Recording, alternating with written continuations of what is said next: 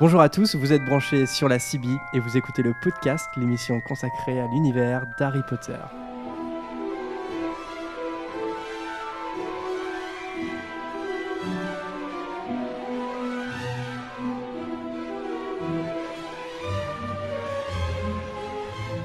Bienvenue dans ce 23e épisode du podcast. Je suis euh, Jérémy et euh, je suis accompagné aujourd'hui de Prune, Bonjour. euh, de d'Adrien, Salut de Margot, Salut euh, de Lucas Bonjour et de Vanessa. Salut à tous. Euh, alors, pour ce nouveau podcast, eh bien, vous avez voté sur le site internet et vous avez élu Minerva McGonagall, hein, le- la professeure de métamorphose. En fait, on l'avait repêché hein, d'un précédent euh, sondage où elle avait perdu. Voilà, donc euh, on fera ça hein, sur les, tous ceux qui ont perdu. On ne va pas les jeter à la trappe, hein, on va les remettre. Et puis un jour, ils seront sélectionnés comme les petits gros en cours de sport. On a déjà fait cette blague, donc on voilà. Non mais il y a jurisprudence, on peut la faire. Allez, allez, on passe tout de suite euh, au courrier des auditeurs euh, avec Erol qui nous ramène euh, des, des bons petits messages. Voilà Erol avec le courrier.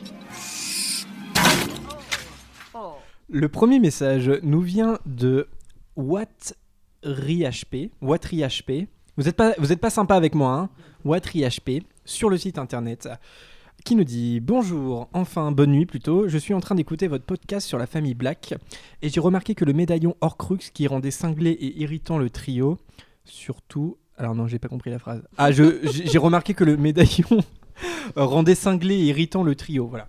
Ron, quand il le portait, créature de maison des Blacks, l'a gardé pendant des années sur lui. Vous pensez que le médaillon a eu cet effet-là sur l'elfe, surtout quand on y pense lorsque le trio retourne au 12 Square Grimoire Créature devient plus sympathique, enfin surtout quand Harry lui donne le faux médaillon de Régulus. Pensez-vous que le fait qu'il n'ait plus leur crux euh, avec lui euh, l'ait aidé à ce changement? Voilà, c'était ma théorie de 2h30 du matin. Je vais me coucher, je me lève dans 5 heures. Vous êtes géniaux, continuez. Euh, bah, euh, Ce qu'on appelle un syndrome de Gollum. syndrome de Gollum. Bah, le fait qu'il ait plus euh, l'objet en question, euh, du coup, après, euh, pour le récupérer, euh, tu vois, il est plus sympathique. Ouais, bah ouais, bah ouais, bah je pense que C'est effectivement, ma théorie de 2h30 de l'après-midi. bah ouais, parce que je pense que tu réponds un peu toi-même à la question. C'est vrai que le fait que euh, on lui donne le faux médaillon, euh, je pense que c'est surtout la raison pour laquelle euh, euh, il est plus sympathique avec le trio plutôt que plutôt que le fait qu'il l'ait su avec lui. Je sais pas, surtout qu'il le porte pas, donc. euh, Ouais, donc euh, effectivement, je, je pense que tu réponds toi-même à la théorie Wattry HP. un prochain message de Amber Potter sur Twitter qui nous dit Je suis allé jeter un coup d'œil à votre site, continuez, j'adore. Bah, merci euh, Amber. Euh, un autre message de Thomas, euh, cette, fois, cette fois sur Facebook. Thomas, il nous dit J'écoute vos émissions tous les dimanches parce que c'est plus pratique pour moi. Je partage enfin ma passion. Je vous ai fait une petite dé- dédicace sur mon site. J'ai hâte de vous écouter pour l'émission spéciale politique. Oui, parce que c'était avant. Euh, D'ailleurs, c'est marrant parce qu'avec le correcteur orthographique, Thomas, en fait, il nous a écrit J'ai hâte de vous éviter pour l'émission spéciale politique. Ce qui ne veut pas dire la même chose. Euh, bah, je, je, je, je pense que ça veut dire écoutez. hein. Dis-moi, Thomas, ça se trouve, tu as vraiment cherché de nous Oui, éviter. oui, hein. peut-être. Alors, alors, il nous dit J'ai une question. Pour vous, qui pourrait être ministre de la magie, sauf euh, Hermione, vu qu'elle le devient Et pourquoi? Moi, je pense que si Harry se présenterait, tout le monde, sauf les mages noirs et les manges morts, vu qu'il est les sorciers le plus puissant. Bref, j'espère que mon commentaire vous aura plu et euh, à la fois prochaine. Euh, qui pourrait être minis- ministre de la magie? demande Thomas. À part Hermione. Moi. Ah, Lucas, Lucas. Ah, D'ailleurs, on a oublié de le préciser, mais c'est l'anniversaire de Lucas Bon aujourd'hui. anniversaire, Lucas. Alors, Merci, merci. Hashtag c'est- euh, joyeux anniversaire Lucas. Voilà, pourquoi pas. Parce que c'est son anniversaire, je dirais Lucas. Ok. Non, Bah. C'est le, le grand retour d'Adrien. le, mec, le mec est au mieux de sa forme. Alors, Votez Lucas. votez, ouais. Euh, eh bien, c'est bon pour Thomas. Le prochain message nous vient de d'Ayat hein, sur le site internet qui nous dit Salut, je viens de finir l'émission sur la famille Black. Je me rends compte que mes messages commencent toujours pareil. Bah oui. Et j'ai adoré cette émission copieuse, quoique digeste. Ça y est, c'est la nouvelle euh, maxime. des- Euh, alors, Prune, c'est moi qui l'ai dit. Voilà, parce que tu n'étais pas là. Et tu me regardes avec des grands yeux, je t'explique. Euh, ça y est, j'ai j'ai fait mes recherches et Poufsouffle utilise un système de tonneaux On doit taper sur plusieurs tonneaux au rythme d'Elga Poussoufle. Si on rate un tonneau de vinaigre, se renverse sur la tête, même si tu fais une petite erreur. Raison pour laquelle Neville, avec sa maladresse, n'est pas à pouf souffle. Je me demande d'ailleurs comment Tonks a fait. Ah bah. Bref, comme je le dis toujours, j'adore le podcast et j'ai beaucoup ri en écoutant l'émission sur la famille Black. Eh ben, merci Agathe. Effectivement, vous avez été plusieurs à nous, à nous préciser euh, l'histoire derrière la, la salle commune de, de Poussouf, parce qu'il y a bien eu un article de Pottermore là-dessus, mais on avait complètement zappé. euh. Donc voilà, effectivement, c'est euh, il faut, euh, taper dans, sur le rythme d'Elga Poussouf. Alors je sais pas c'est quoi ce rythme précisément. Et euh, effectivement, je pense que Tonks a dû se recevoir du vinaigre plus d'une fois. Mathilde sur Twitter, c'est Pointe Nord hein, sur Twitter, qui nous dit Salut à tous, juste pour rebon- rebondir sur la salle commune de Pouf Souffle. Ah bah voilà, encore un exemple. Bon, bref, à nous, nous réexplique la même chose. Je l'avais lu et je suis allé le revoir parce que je ne me souvenais pas des détails. Dans le texte de Bienvenue à Pouf Souffle sur Pottermore, voilà, c'est ça. C'est si on était euh, accepté à Pouf Souffle, euh, Pottermore, voilà, c'était un texte qui est voilà, écrit par J.K. Rowling qui donnait des précisions là-dessus. C'était sur l'ancienne version, je ne sais plus si on peut encore le voir dans la nouvelle, euh, mais j'ai copié tous les textes que je, re- que je trouvais sur l'ancienne version. Bah ça c'est une bonne initiative. Je crois que le voisin tape au rythme d'Elga Poufsou. Ah C'est ça oui. qu'il essaie de nous dire depuis plusieurs émissions. Ah bah écoute, je sais pas ce qu'il essaie de nous dire, mais Depuis 23 émissions pour être C'est exact. depuis 23 ans. Margot dit il arrive pas à rentrer dans la salle commune, il se trompe tout le temps. Alors Mathilde a fini par nous dire l'émission était géniale comme d'habitude, j'ai même plus ri que d'habitude. Surtout au début, vous êtes sûr que quelqu'un n'avait pas mis un peu de whisky pur feu dans votre iced tea? Bah non. Non, non, on est, euh, on est fou pour de vrai. Euh, bon, en tout cas, moi c'était du, du- de l'iced tea. hein. Mm. Oui, pareil. Ah, d'accord. Bah, Après, la couleur pouvait donner un doute, mais euh, non. Ouais, ouais. Ouais. Hmm. Il y en a qui trichent, je pense. Arthur, sur Facebook, il nous dit Salut. Tout d'abord, j'aimerais vous dire que Lucas m'impressionne encore et toujours au quiz. Respect total. Bravo Merci, merci. C'est un escroc. Jalousie quand tu parles. Mais j'ai surtout une question à vous poser. Combien existe-t-il de capes d'invisibilité dans l'univers d'Harry Potter? Car je relis le quatrième livre et il semble que Maugrey Folleuil en a une également. Alors est-ce juste une cape dématérialisante ou est-ce une vraie cape d'invisibilité? Je n'ai pas trouvé de réponse sur internet. J'espère que vous aurez une réponse à m'apporter peut-être sur un épisode euh, d'Alastor Maugrey. En attendant, continuez comme cela, j'adore ce que vous faites. Euh, bah non, enfin, je, je sais pas, euh, Vanessa? Il me semble qu'il a une euh, cape en poil de demi-guise. Il me semble, hein. à Ouais. revérifier, mais c'est pas une vraie cape comme celle de Harry. hein. Euh, je suis en train de relire l'ordre du Phénix et mon Angus Fletcher en a une aussi. Donc, euh, Oui, il me semble que Maugrey Folleuil en a deux, et justement, il en prête une, et il dit même, puisque euh, mon Angus n'a pas eu la bonté de me rendre ma cape d'invisibilité préférée, il est obligé d'en utiliser une autre. euh. après, pour moi, euh, la, la cape d'invisibilité d'Harry, elle est unique. Il n'y en a pas deux c'est comme la ça. seule, hein. C'est une relique. Ouais, hein, ouais, c'est ça, c'est la seule. Ouais, ouais. Bah, Mais il en existe d'autres des capes d'invisibilité parce Oui. que c'est possible d'en faire une euh, Alors, avec a- euh, des poils de déméguise, du coup, euh, l'animal là qui se rend invisible euh, dans les animaux fantastiques. Euh, c'est pour ça que je crois qu'ils sont en voie de disparition parce qu'ils sont chassés euh, Ouais. pour leur peau Ouais. et leurs poils. Euh, et il y a d'autres façons aussi, je crois, de faire. euh, Des capes. un sortilège de désillusion. Ouais, c'est ça. euh, avec, avec des potions aussi, je crois qu'on peut faire des capes d'invisibilité. Mais qui durent pas dans le temps, elles deviennent opaques euh, avec le temps. Ouais, c'est ça. C'est que rien ne dépasse, euh, enfin, ou n'égale la, la relique de la mort. Adrien, tu veux dire une bêtise? La personne demandait le chiffre, je pense que vous étiez complètement à côté de la plaque. Lotis. Bah non, mais à partir du moment où des gens en fabriquent, euh, Ouais, vous n'avez ouais. pas répondu à la question de cette personne, il sera très déçu. il est de mauvais poils. Ah là, là, il vient de se Faut réveiller. savoir qu'on l'a de mauvais réveillé. poils de demi-guise. Allez, j'adore. Euh, euh, Sébastien sur Twitter, salut le podcast, un petit coucou juste, juste après avoir fini votre dernière émission, après les, euh, après les révisions du bac ce week-end. Ça fait plaisir d'entendre toutes vos bêtises sur les candidats après le travail. Ah oui. Et vous inquiétez pas, je suis vos conseils, je fais déjà ma réserve de curly pour cet été. Ah oui, on l'a- on, on- on l'avait un peu charrié. Euh, je vais prendre du poids du coup, mais bon. Voilà, un petit coucou à toute l'équipe, c'est toujours un plaisir de vous écouter. Bah, merci Sébastien. Euh, alors j'ai Jo- Joséphine qui a un dernier, euh, c'est le dernier message. C'est un commentaire sur Facebook. Je cite pas tous les commentaires, mais là je le cite parce qu'elle est revenue sur notre euh, épisode de Family Black. Elle n'était pas d'accord sur un truc qu'on a dit, donc ça c'est intéressant. Vous l'avez peut-être lu, donc elle nous a dit. Euh, je suis en train d'écouter et je dois dire qu'il y a quelques trucs sur lesquels je ne suis pas d'accord. Donc la première chose, pour moi, oui, Bellatrix est mauvaise et malsaine, mais elle n'est pas folle, psychopathe, sociopathe, ou du moins pas de nature. Il ne faut pas oublier qu'elle a passé 14 ans à Azkaban. Et physiquement comme mentalement, il y a un avant et un après Azkaban. Ouais, alors après, on n'a pas dit le contraire en fait. euh, Mais comme Sirius Black devient à moitié fou aussi, euh, c'est-à-dire que. Enfin, après, c'est un débat. Est-ce qu'elle est sociopathe de naissance Ça, ça euh, je, je sais pas. Mais, mais en tout cas, euh, pour moi, euh, c'est pas c'est à cause d'Azkaban aussi. Même si elle était que déjà, attends, avant d'y aller à Elle était, Azkaban. da- elle était déjà méchante Ouais, avant. ouais, ouais, ouais, ouais.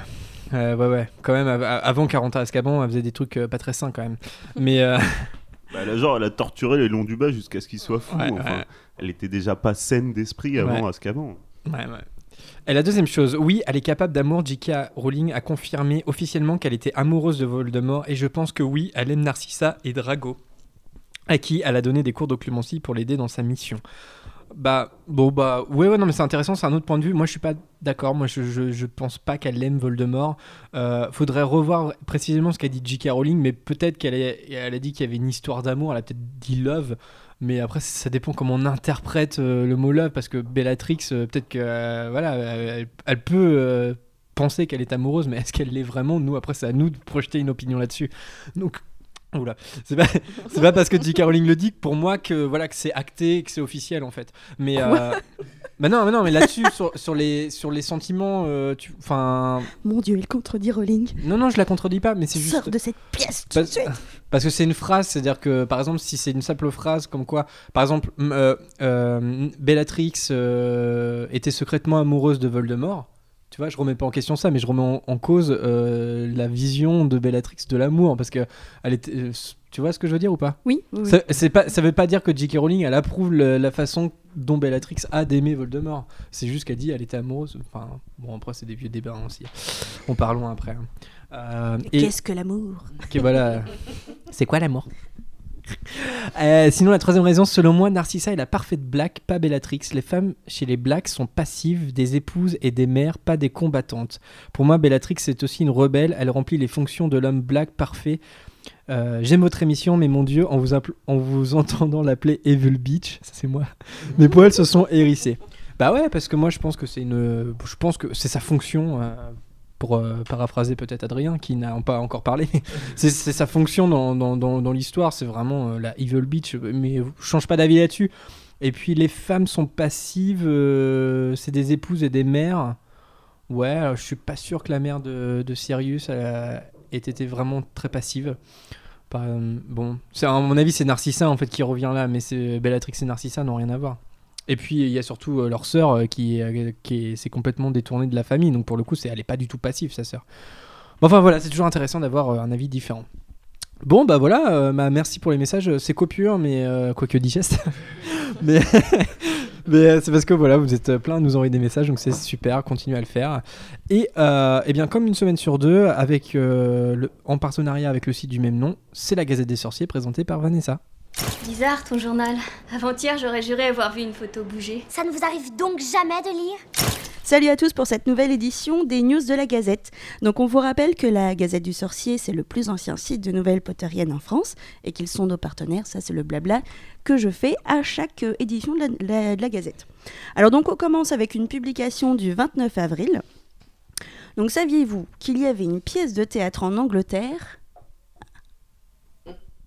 Oui, L'enfant maudit oui, l'enfant maudit, oui. Ah, Euh, Il y en a une autre qui a pour sujet les poufs-souffles.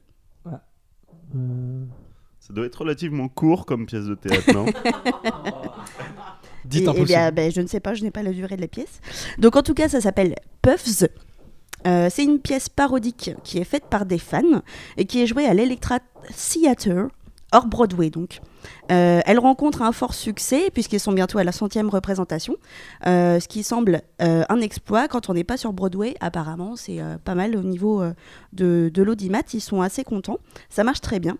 Ils ont même passé leur nombre de représentations à 5 par semaine, ce qui est une très bonne cadence hein, pour une pièce de théâtre comme ça. D'ordinaire, nous dit la Gazette, les spectacles qui ont lieu off-Broadway ne durent pas aussi longtemps. Donc c'est la première étape pour qu'une pièce ensuite apparemment passe à Broadway. Si ça marche aussi bien, en général, ils arrivent toujours à, s'incruster un peu sur Broadway. Euh, donc un, succès populaire comme ça, ça ne passe pas inaperçu. Et du coup, Puffs vient d'être nominé par la Off-Broadway Alliance Award pour le prix de la meilleure expérience théâtrale. Alors je ne sais pas bien ce qu'ils entendent par expérience théâtrale. Il faut peut-être se renseigner sur ça. Euh, la cérémonie euh, pour les résultats aura lieu le 16 mai. On leur souhaite bonne chance. Et puis, bah, on leur souhaite aussi d'arriver sur Broadway. Qu'ils aient le même succès que l'enfant Molly. Moi, je leur souhaite de, de venir en France et la pièce devra s'appeler Les Poufs. Oui, les pauvres. On sent qu'il a préparé depuis un moment celle-là. Dès que j'ai dit le titre de la pièce, je pense qu'il l'a- il s'est dit oula. Non, pas du tout, pas du tout. Alors on continue avec une publication du 8 mai euh, qui annonce qu'Emma Watson a reçu le prix du meilleur acteur pour son rôle de Belle dans La Belle et la Bête. Donc il s'agit d'un MTV Movie MTV Award. Faut que j'arrête de prendre des MTV noms Movie Awards. anglais parce que MTV Movie Awards. c'est Movies MTV Award. Ah bon. Apparemment, nous dit Uh, la yeah, Gazette. That's right here. Donc c'est pas n'importe quelle récompense, euh, puisque euh, c'est pas une erreur, c'est bien le meilleur acteur qu'elle a reçu euh, comme petite statuette en forme de popcorn. Euh, la Gazette n'a pas fait d'erreur dans le titre. hein. Euh, elle n'a pas changé de sexe entre les deux films, Ah, entre le film et la, ré- la cérémonie, par- pardon. Oula. C'est difficile. Euh, mais les MTV Awards ont fait le choix de virer la catégorisation par genre pour récompenser soit l'acteur, soit l'actrice, le la meilleur selon eux. Donc existe la récompense pour les femmes et celle à côté pour les hommes. Ils sont en compétition directe maintenant. Donc c'est la première fois qu'une récompense de ce style est attribuée et je trouve ça terriblement cool qu'Emma Watson soit la première qui la reçoit vu son engagement féministe et son acharnement à défendre les droits des femmes et l'égalité entre les sexes surtout. Euh, D'ailleurs, dans son discours de remerciement, elle insiste sur le fait que cette récompense est une première historique. Je vous lis vite fait un bout de son discours rapporté par la Gazette. C'est la première récompense de l'histoire qui ne sépare pas les nommés en fonction de leur sexe. Cela dit beaucoup de choses sur comment on perçoit l'expérience humaine. La volonté de MTV de créer une récompense pour le jeu d'acteur sans prendre en compte le genre signifiera quelque chose de différent pour chaque personne. Mais pour moi, cela montre que jouer est la faculté de se mettre dans la peau d'une autre personne et qu'il n'y a pas besoin de la séparer en deux catégories différentes. L'empathie et la capacité d'utiliser son imagination ne devraient avoir aucune limite. Gagner cette récompense et la recevoir de vous, Asia, signifie beaucoup pour moi. Donc Asia Kate Dillon, qui a remis la récompense à Emma Watson, joue Taylor dans la série Billions, qui est le premier personnage au genre non binaire dans une série télévisée. Donc ça avait aussi son sens. Voilà. Ouais, c'est pas, c'est peut-être pas anodin aussi là-dessus que ce soit Emma Watson qui le gagne justement sur, euh, Ouais. sur son, voilà, sur son côté militantiste euh, qui est très important. Puis ouais, son discours était très bien. Ouais, tout- comme toujours. Et puis toujours bah, de très beaux c'est vrai que quand on y réfléchit, c'est stupide. Enfin, euh, on va pas rentrer dans un débat homme-femme non plus, mais euh, pourquoi ça n'existe pas en fait? Pourquoi, pourquoi les femmes sont séparées des hommes? C'est sur de la performance d'acteur. Ouais, alors après, C'est on- discutable, hein. Après on peut aussi se dire que c'est pour panacher parce que si on ne fait pas une catégorie pour les femmes, euh, qui sont mis en rivalité avec les hommes, tu vois, ça de facto euh, une performance qui peut être super pour une actrice dans un film ou pour un acteur dans un film va pas pouvoir être célébrée. Il va falloir choisir l'un des deux. Or, euh, les deux pourraient mériter une récompense et euh, je pense que c'est enfin la fraction par genre, c'est bien plus vieux que ça. on s'entend. Mais du coup. Euh, je trouve ça bien moi dans l'idée euh, sur euh, sur euh, voilà on, on- on compare euh, l'actorat en général. Maintenant c'est vrai que c'est dommage parce que on- quand on pourrait récompenser deux performances on ne pourrait ma- désormais en récompenser qu'une seule. Voilà. Mais c'est bon c'est intéressant. Enfin c'est- pas mal d'avoir fait ça. C'est c'est peut-être juste dommage parce que ça, ça aurait permis de, de hisser deux acteurs au lieu d'un avec des récompenses Puis ça pose pour la qui ça a de l'importance Puis ça pose la question de la sélection aussi, c'est-à-dire que dans, dans les nominés, il faudrait, faudrait qu'il y ait la pari- il faudrait qu'il y ait une parité aussi, parce que si t'as si t'as que des mecs ou que des, que des filles qui sont nominées, ouais, mais ouais, ouais, c'est, je sais pas, c'est, en tout cas, ça, ça a médité quoi. Je trouve euh, ça a médité, mais c'est clair, ça sépare, euh, t'as 50% de gagnants en moins, ça c'est clair. Après, hein. voilà, euh, avec l'évolution aussi de la société, ça, ça permet aussi, en alignant ça, d'avoir peut-être des acteurs transgenres de nominés. euh, voilà, Exactement. Bah ouais, parce que ça se passe comment dans ces cas-là Euh, Ouais, c'est clair. Bah, les, Moi, je les pense qu'ils transgenres- prennent transgenres, le- tu je peux gagner un Oscar le genre choisi par la personne. Voilà, dans- c'est ça, dans les ces transgenres finalement euh, finissent par changer leur état civil et être Pardon euh, voilà, monsieur ou madame. Ouais, mais je crois Justement, ceux qui sont non binaires, ils vont où?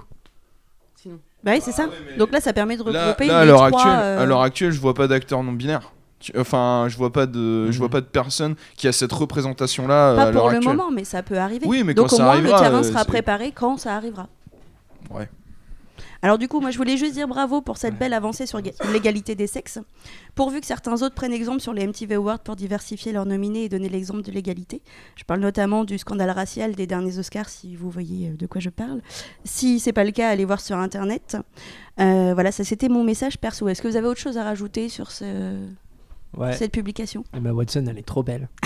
Merci Jérémy pour cette pensée constructive. On termine avec une publication du 9 mai qui nous parle d'art et d'Harry Potter. La Gazette nous annonce qu'il est maintenant possible de visiter, ah, encore des mots anglais, le Metropolitan Museum of Art de New York en demandant la visite guidée magique instaurée pour fêter les 20 ans de Harry Potter and the Philosopher's Stone. C'est bon ça ou pas? C'est bilingue. hein. ah, Euh, t'as vu ça? Dans cette visite, vous aurez plein de références à Harry Potter, vous découvrirez les couloirs et les pièces secrètes du musée. Il y a aussi une partie qui ressemble à un château et qui ressemble étrangement à Poudlard. Vous pourrez partir à la recherche des Horcruxes dans les tableaux, chercher les animaux fantastiques dans l'architecture ou trouver des ressemblances entre les œuvres d'art et les personnages de la saga. Euh, notamment, ils avaient euh, mis une petite photo d'un buste qui n'avait pas de. Donc, euh, ça ressemblait à qui, à votre avis? Greffeloeil. Non, à Voldemort, enfin. Ah Bah, Folloy, il a pas de nez non plus. Bah, il lui en manque une bonne partie. Il était tellement confiant. Vol de qui Bon, bref. La visite dure entre 1h30 et 2h et ça a l'air vachement cool. Euh, en plus, à partir du 15 juillet, les Moldus pourront se rendre pour euh, se, non, pourront se prendre, pardon, pour Newt Scamander en suivant une visite guidée sur le thème des animaux fantastiques qui les emmènera, qui les emmènera du Metropolitan Museum of Art au musée d'histoire naturelle. Waouh Ouais. Ouais. Merci Bah, pour cet enthousiasme. Non, non, bah, j'espère qu'il n'y a pas trop de monde, surtout parce que si c'est un musée qui attire trop de monde euh, et que tu vois rien. euh, Bah oui, c'est pas n'importe quel musée, hein, c'est pas ouais, ouais. non, le non. musée au fromage à Livaro. hein. Faudrait... Basse Normandie hein, représente. Libaro. Calvados Power. bon bref, Ici, voilà, c'est fini nous. pour la gazette. Ici, c'est chez nous. Bah, merci hein, Vanessa pour euh, cette euh, gazette. De rien. Euh, et donc, euh, eh bien voilà, on va lancer le thème McGonagall. Et euh, pour se lancer, je vous propose un petit extrait. La première fois qu'on la découvre en fait euh, dans les films, donc dans l'école des sorciers, lorsque McGonagall accueille les élèves de première année à Poudlard.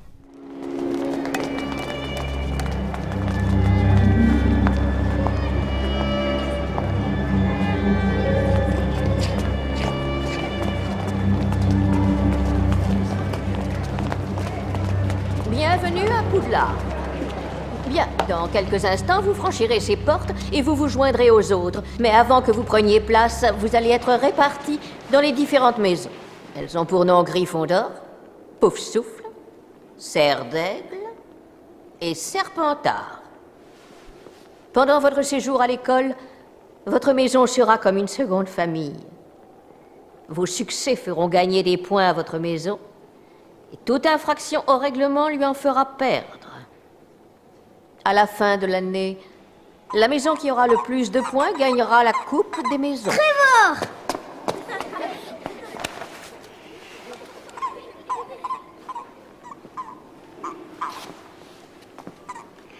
Pardon. La cérémonie de la répartition va bientôt commencer. Alors voilà pour la découverte du personnage hein, dans l'école des sorciers. Euh, bon voilà, petit tour de table classique comme d'habitude. McGonagall, qu'est-ce que vous inspire? Est-ce que c'est un personnage qui vous plaît? Euh, euh, Je sais pas, quel, quel ressenti vous avez par rapport à Minerva McGonagall? Euh, moi, je trouve qu'elle est plutôt très cool. Même si elle a une. bah, si, elle a le swag quand même. euh. Ouais, cool, c'est pas le mot quoi. Non, c'est pas le mot forcément, mais je trouve que. Enfin, d'apparence, elle fait très stricte, euh, très. Voilà. Mais au final, je pense que c'est une, une personne très ouverte et qui a plein de choses à, à enseigner euh, voilà, aux enfants. Donc euh, voilà, moi, c'est un personnage que j'aime beaucoup. ah, Vous faisiez peur quand vous étiez petit ou pas? Non, pas forcément, parce qu'elle est stricte, mais elle est juste. Et du coup, elle fait pas forcément peur. Elle- Tu sais que si tu fais une connerie, tu vas l'avoir sur le dos et la gare à tes fesses. Mais sinon, je trouve qu'elle est très juste en général. Voilà, je parle et Le voisin refoule le bordel. Pardon. Et euh, non, non, j'aime beaucoup cette, euh, cette femme. Je la trouve très forte euh, et en même temps douée de, de sentiments. Enfin, je, je trouve que c'est un personnage très nuancé et j'aime beaucoup. Ouais, Lucas? Ouais, non, moi, c'est- moi Et le gars, pouf souffle. à coup de tronçonneuse, là, il a pas réussi à rentrer, du coup, il essaye de péter le mur. c'est- Euh, non, mais ouais, du coup, euh, le- Vanessa a trouvé le mot juste, qui est juste. Voilà. Oh Non, non, mais c'est c'est vrai que McGonagall peut paraître sévère, mais elle l'est jamais, euh, elle l'est jamais gratuitement, quoi. C'est c'est tout.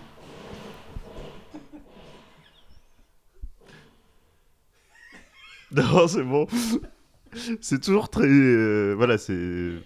Bah, je sais plus ce que je voulais dire du coup. T'as j'ai perdu le fil. Non, c'est pas grave, c'est pas grave. Prune. Ouais, bah, ouais c'est le genre de prof que j'aurais aimé avoir, je pense. Euh, pour moi, c'est euh, c'est un peu un, un rôle modèle. Mais. Un role model. non, Non, c'est pas parce qu'on est encore bilingue là. C'est un, c'est un modèle quoi. Oui, c'est un modèle. Tu te la pètes en fait là. Tu... Non, enfin, c'est vraiment ça qui ressort du personnage pour moi. On, du- on disait qu'elle était stricte, mais qu'elle était juste. C'est, voilà, c'est quelqu'un qui bah, porte le nom de Minerve aussi. euh, voilà, le nom d'Athéna, déesse de la sagesse. C'est, ça veut dire quelque chose pour moi. Son, Mhm. son personnage, il est marqué par ça. ouais. Et Adrien, toi, un petit ressenti, vite Zef Non, mais la même chose que les autres, simplement euh, sur Facebook, il y a une personne euh, qui, euh, qui a donné son avis sur McGonagall. Ouais. Je me permets de le Vas-y, vas-y, vas-y. Euh, Gaëtan Madage, donc, qui dit Ce que j'adore dans le professeur, c'est le côté je suis le professeur responsable de votre éducation, très strict, mais lorsqu'on touche à sa maison, elle s'en balèque. Comprenez? Elle s'en bat les couilles. Gryffondor avant tout. PS, juste l'exemple du Quidditch quand elle dit qu'elle ne veut pas perdre à cause de Rogue. Voilà, Ouais, ouais, bah. c'était le moment euh, réseaux sociaux. Non, c'est vrai que c'est un trait, un, trait de caractère important du personnage, le fait qu'elle soit stricte et en même temps, des fois, elle, lâche prise à des moments très précis, comme le Quidditch par exemple. Euh, mais on va en reparler un petit peu plus tard, justement, sur son sens de la justice qui est, qui est à la fois euh, ouais, très, très strict et en même temps assez libre. Enfin, on, va en parler tout à l'heure. Euh, moi, j'ai sur Twitter, j'ai Titou qui nous demande si un personnage public, une célébrité, un politicien devrait vous faire penser à elle, ce serait qui? J'aurais dit Christiane Taubira l'image qu'elle donne médiatiquement. Et puis en y repensant, je me suis dit Bernard Cazeneuve. Enfin, tous ces gens, tu sais, qui ont une image euh, de, de droiture, quoi, de, de rigueur. euh, et, euh, et des actions qui vont, qui vont avec, mais en même temps qui font quand même appel à une fibre, qui savent, qui savent passer outre dans des situations. Après, c'est un nom qui me viennent comme ça, parce que c'est le précédent gouvernement. voilà. Bah moi je pensais pour rester dans le politique à Bernadette Chirac parce que euh, tu les, tu les imagines pas adolescentes ou jeunes en fait voilà c'est c'est juste des des personnes âgées. voilà, c'est juste pour ça. hein. Euh, Théodore qui nous demande euh, sur, sur Twitter, j'ai j'ai pas d'idée de question donc je vous, je vous demande votre scène préférée avec McGo, livre et film confondus. Quelle est votre scène préférée avec McGonagall Dans le livre ou dans le film? Pendant la bataille de Poudlard, quand elle euh, utilise le sort euh, pour euh, faire euh, Le vivre les- locomoteur Pierre Totoum ou je sais Oui, pas voilà. quoi là. C'est ça, et qu'elle fait Ouh, J'ai toujours eu envie d'utiliser ce sort. On va passer l'extrait peut-être à la fin si on a du temps. Ouais. Margot Moi, c'est la scène avec Ron quand il danse, il s'entraîne pour euh, le bal. Ah ouais Euh, Je la trouve très très ajout drôle. des et, films, euh, ajout des films là pour le coup, c'est un peu bah c'est bizarre, c'est encore une scène de danse hein, parce qu'on a beaucoup parlé de la danse entre Harry et Hermione.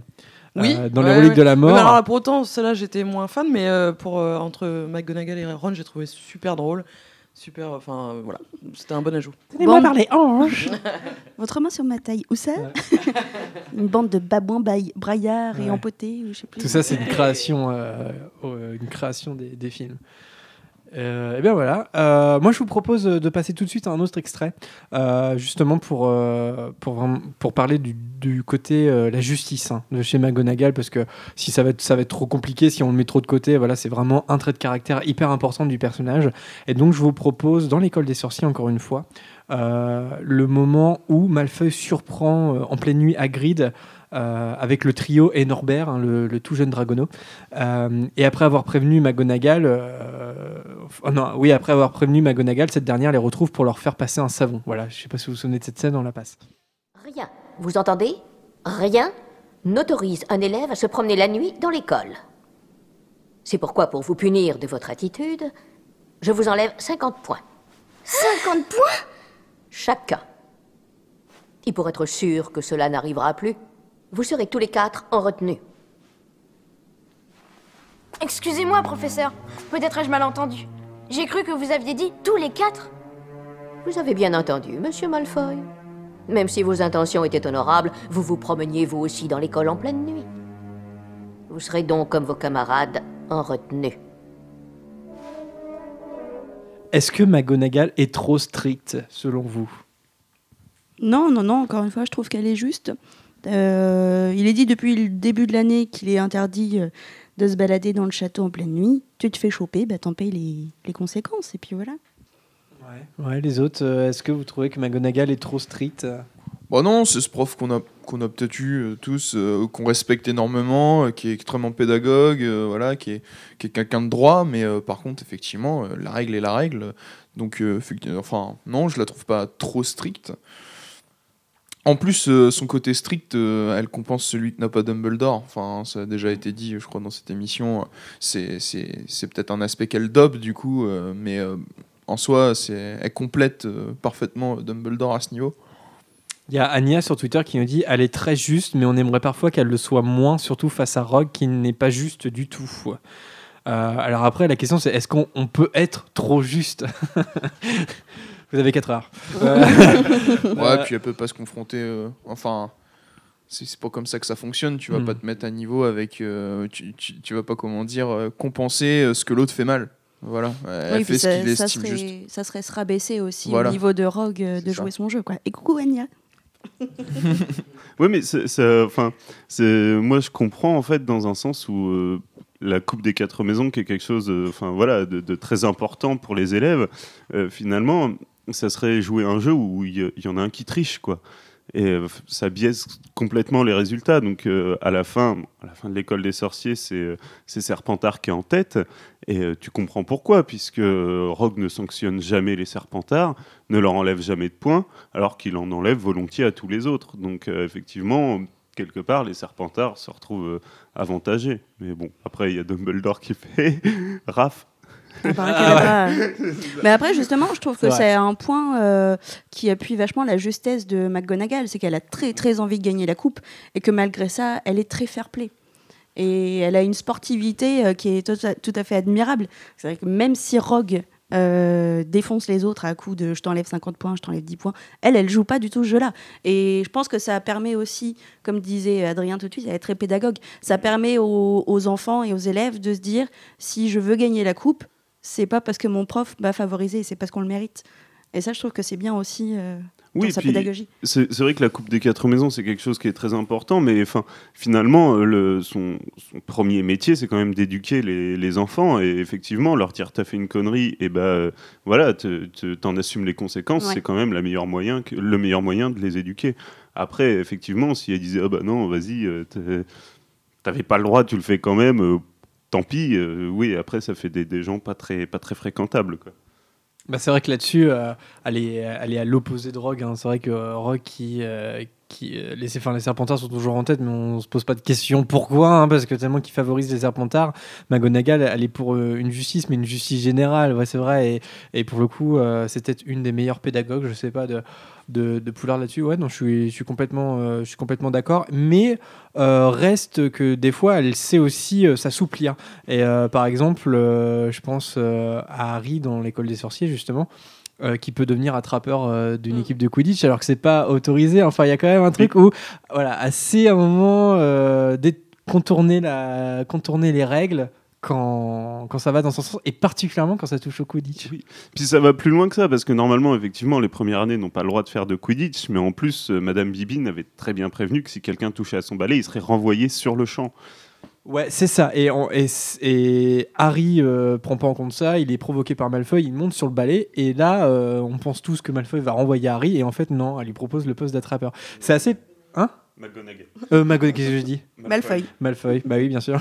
Hey Harry, tu veux pas être attrapeur? T'es trop bon sur le balai en fait Mais elle le fait aussi dans la chambre des secrets, hein, quand, quand Harry et Ron arrivent en voiture volante, c'est elle qui permet qu'ils ne soient pas renvoyés. hein. Ouais, ouais, mais parce que peut-être qu'un renvoi, ça serait trop fort aussi, je sais pas, parce que Rogue tout de suite il veut les renvoyer sur le champ. Est-ce que ça mérite un renvoi euh, direct Oh bah euh, dans oui, la- quand à la deuxième année Wesley, oui, quand même. hein, T'arrives Ah en oui, oui. voiture volante. Vous pensez tu- qu'elle Tu favorise le là parc, Harry et t'as failli mourir. Ah bah oui, bah pour moi, Un clairement. peu, mais moi je pense qu'il y a Clairement. toujours aussi cette optique de hum, Harry, c'est quand même le survivant, celui qui pourra un jour battre Voldemort. Il a besoin de cette éducation. Euh, S'il se faisait renvoyer à chaque fois qu'il aurait dû se faire renvoyer, euh, ça veut dire qu'on aurait eu un, un sorcier, enfin qui est- un sorcier qui a rien appris au moment de l'affrontement avec Voldemort. Bah quoi, il a fait une semaine à Poudlard. euh, Ça va être tendu pour se défendre, quoi. Ouais, ouais. J'ai un peu plus de doutes sur, sur euh, ce, moment-là en particulier, mais de toute façon, euh, le simple, euh, la simple scène qu'on a évoquée avec euh, quand Harry devient un trappeur de l'équipe de Quidditch, ça montre que McGonagall, elle n'est pas non plus. Euh, euh, elle serait pas trop stricte pour répondre à la question, en fait, parce que justement, à ce moment-là, elle, devrait renvoyer Harry, en fait. Elle sait qu'il a pas le droit de, faire, de, le faire. Voilà, elle il devrait y avoir sanction, et en fait, il y a récompense. Et, en ça, bah non, elle n'est pas trop stricte. Et, euh, elle était elle-même joueuse de Quidditch, hein, euh, donc euh, Ouais. voilà, c'est très- et Puis puis elle s'est blessée. et- oui, puis après, elle, elle, elle est- c'était une grande fan aussi de, de Quidditch toute Ouais, sa vie, en ouais, fait. ouais, ouais, ouais. Elle a, a supporté euh, une équipe. euh, alors, je j'ai plus le nom de l'équipe, euh, mais Les truc rose. de Il y a, Montran, les il y a pas rose de- dedans. Les Pies, C'est les, pas une équipe féminine Euh, les, ah, les Les Pies- Pixies, les Pies de Montran, de Montant. ouais, Attends, ouais, bah ouais, vas-y Vanessa, regarde. Oui, Prune. Euh, oui, mais attends, du coup j'ai perdu ce que je voulais dire. Tu disais il y a récompense, mais pour moi il y a surtout euh, une forme de comment dire. Je sais pas si c'est vraiment une récompense. Et puis à ce moment-là, Harry, il est il est pas encore à fond dans le Quidditch quoi. Mais pour moi c'est une manière de le responsabiliser, lui faire comprendre que euh, bah ouais le balai il peut pas faire n'importe quoi avec. Certes il est doué, mais il va falloir qu'il apprenne à s'en servir et s'en servir pour aider les autres et pour gagner éventuellement les coupes. Ouais, non, mais ce que je disais, c'est que en fait, euh, le fait qu'ils deviennent attrapeurs, ça se révèle par une transgression de- Ouais. d'une règle. Alors que McGonagall, justement, son combat, c'est que les élèves ne transgressent pas les règles.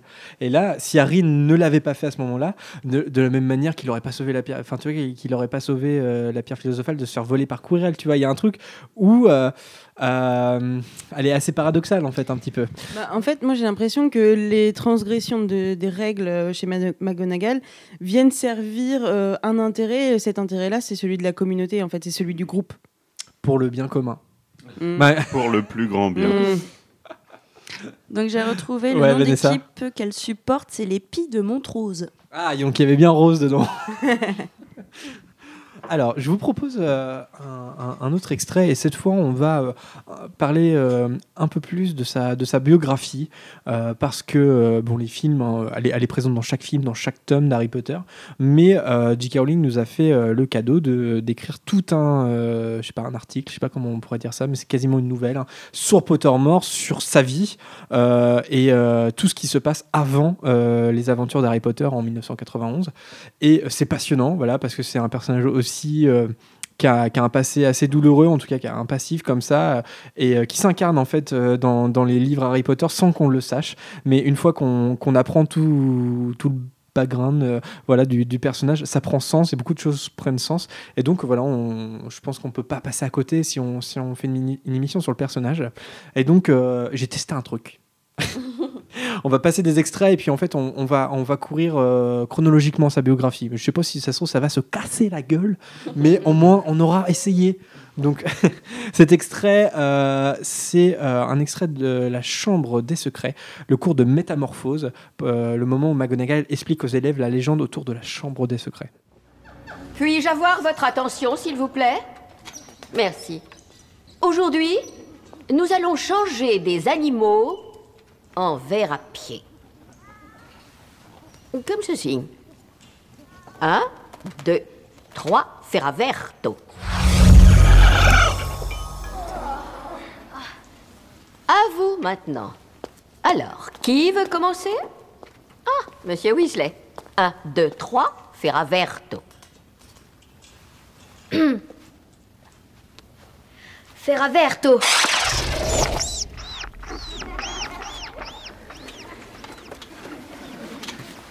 Il faut remplacer cette baguette, monsieur Weasley.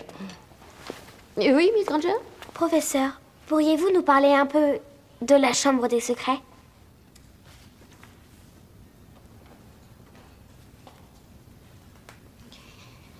Très bien.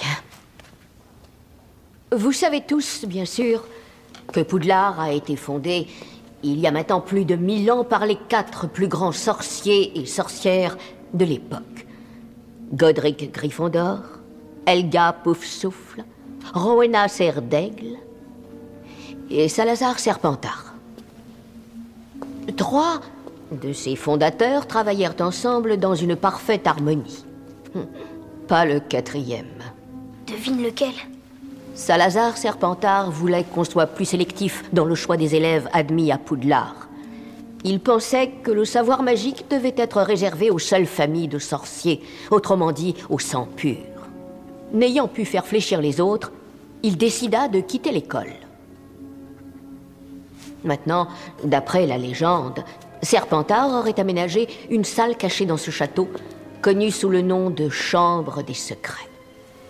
Après quoi, peu avant son départ, il aurait scellé l'entrée jusqu'à ce que son authentique héritier arrive à Poudlard. Seul l'héritier aurait le pouvoir d'ouvrir la chambre et de lâcher la chose horrible qu'elle contient. Ceci dans le but d'éliminer de l'école tous ceux qui, selon Serpentard, ne seraient pas dignes d'étudier la magie. Les enfants des Moldus? L'école a été fouillée de très nombreuses fois, évidemment. Aucune chambre de cette sorte n'a été découverte. Professeur, selon la légende, qu'est-ce qu'il y a dans la chambre des secrets?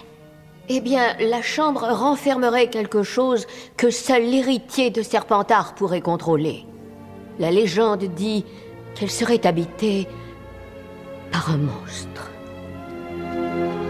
Alors dans le livre, ça se passe pas comme ça. euh, C'est pas McGonagall qui explique la légende de la Chambre des Secrets. euh, c'est quel professeur? Professeur Beans. Exactement. Et en fait, il s'énerve vraiment parce que c'est une légende et que lui, c'est les faits, les faits, les faits, les faits. Bon, là, les, euh, les scénaristes, bon, professeur Beans n'existe pas dans les films ou alors à l'arrière-plan. Il y a peut-être un acteur dans le casting, mais voilà. Donc là, c'est l'occasion de donner un peu d'importance à McGonagall, de lui proposer une vraie scène. Déjà, c'est la première fois dans les films qu'on voit son cours de métamorphose et je voulais commencer euh, là-dessus, euh, parler un petit peu de sa matière déjà. Est-ce que selon vous, c'est une matière importante à Poudlard? Moi, personnellement, j'ai des doutes. Est-ce que eh, ça sert à quoi la métamorphose dans les sorciers? Est-ce que ça peut être vraiment utile? Ouais, non. euh, si, ça peut, mais. Je vous ai euh, piégé là. Ouais, non, mais euh, enfin, c'est vrai qu'il y, a- y a des trucs qui peuvent être utiles. Je veux dire, effectivement, on en plaisantait tout à l'heure. T'as soif, t'as pas de verre, tu transformes un corbeau en verre. Bon, bah. Ouais, euh, c'est. C'est un peu, c'est limite hein, quand Mais même. c'est super limite. Moi, j'ai toujours trouvé ça super limite. Qu'est-ce qu'ils deviennent les animaux derrière? Est-ce qu'au bout d'un moment, ils reprennent leur forme? Est-ce que non Est-ce que voilà, le, un pauvre corbeau qui passait là se retrouve à, à finir s- sa vie pour l'éternité en verre à pied? Surtout que on, on voit des fois que ceux qui ratent, par exemple, enfin, il devait, je sais plus qui, devait transformer une souris en, enfin, une tasse, non, une souris en tasse. Et que la tasse queen, ça veut dire que quelque part la souris est toujours vivante. Ah Est-ce Et- que ça lui fait mal C'est ça Oui, voilà. Est-ce que ça lui fait mal Est-ce que. Mais après, si, ça peut être utile. Enfin. Oui, c'est c'est utile parce que quand, par exemple, dans. Euh, quand, quand Slughorn se transforme en fauteuil là, pour éviter que Dumbledore vienne le chercher chez lui, je pense que ça, c'est euh, la métamorphose avancée, c'est la métamorphose corporelle. Et ça lui sert vachement à échapper aux mange-morts, etc. Après, c'est plus de la défense qu'autre chose. Est-ce que ça sert dans la vie de tous les jours, la métamorphose? Je suis pas sûre. Mais... C'est vrai que moi je pense que c'est plus une magie de combat en fait qu'une magie euh, utile. Euh, D'ailleurs on le voit, c'est l'extrait qu'on a cité tout à l'heure avec McGonagall qui, do- qui donne vie au, au statut de Poudlard. Bon bah Mais voilà, c'est de la magie plus de l'enchantement que de la métamorphose, Ouais, ça, vrai en plus. à mon avis. Ouais, c'est vrai en plus. Il me semble que j'avais lu quelque part qu'elle considérait que c'était une des formes des magi- de magie les plus dangereuses, la métamorphose. Ouais, oui, ouais. oui, oui, il me semble. ouais. Ouais, ouais. Mais euh, c'est vrai que transformer, euh, enfin le sorcier qui a créé cette euh, cette formule magique, Ferraverto, transformer un animal en verre à pied, ça n'a aucune euh, utilité, hein, sans déconner, non? Je sais pas. Non, ouais, mais tu pourrais prendre, je sais pas, un bout de bois, euh, voilà, tu transformes un bout de bois en, en verre à pied, pourquoi pas, mais un, un corbac, enfin, c'est. Ah ouais, non, ça c'est. Mais voilà, c'est bon, c'est c'est euh, c'est entre parenthèses parce que voilà, on est dans un univers de toute façon fantastique et pas euh, pas très pas rationnel. voilà. Mais euh, ça pose des questions quand même. Alors, Je sais plus pour devenir Aurore, ils sont obligés de continuer la métamorphose, je crois. hein. Oui, oui, Oui, oui, Donc, oui. ouais, voilà. Justement pour la dissimulation et Justement, tout. Ouais, oui, ouais. c'est un des gros intérêts de la Mm. métamorphose. Ouais. Tu, peux, tu peux changer tout un environnement, en fait. Ouais, donc encore une fois, euh, combat. euh, Enfin, c'est combat défense quoi, défense combat. euh. Oui, parce que finalement, le sort de désillusion, c'est un peu de la métamorphose euh, corporelle, non? Tu Ouais, modifies ouais. ta structure pour devenir invisible. Ouais, si si, ouais, bah oui, je pense que ça peut être euh, compris dans, dans de la métamorphose effectivement. Non, puis bon, euh, effectivement, tu te, fais, tu te fais attaquer, tu transformes une table basse en hache à deux mains, ça peut servir. voilà, mais. euh, ouais, c'est ça, c'est ça.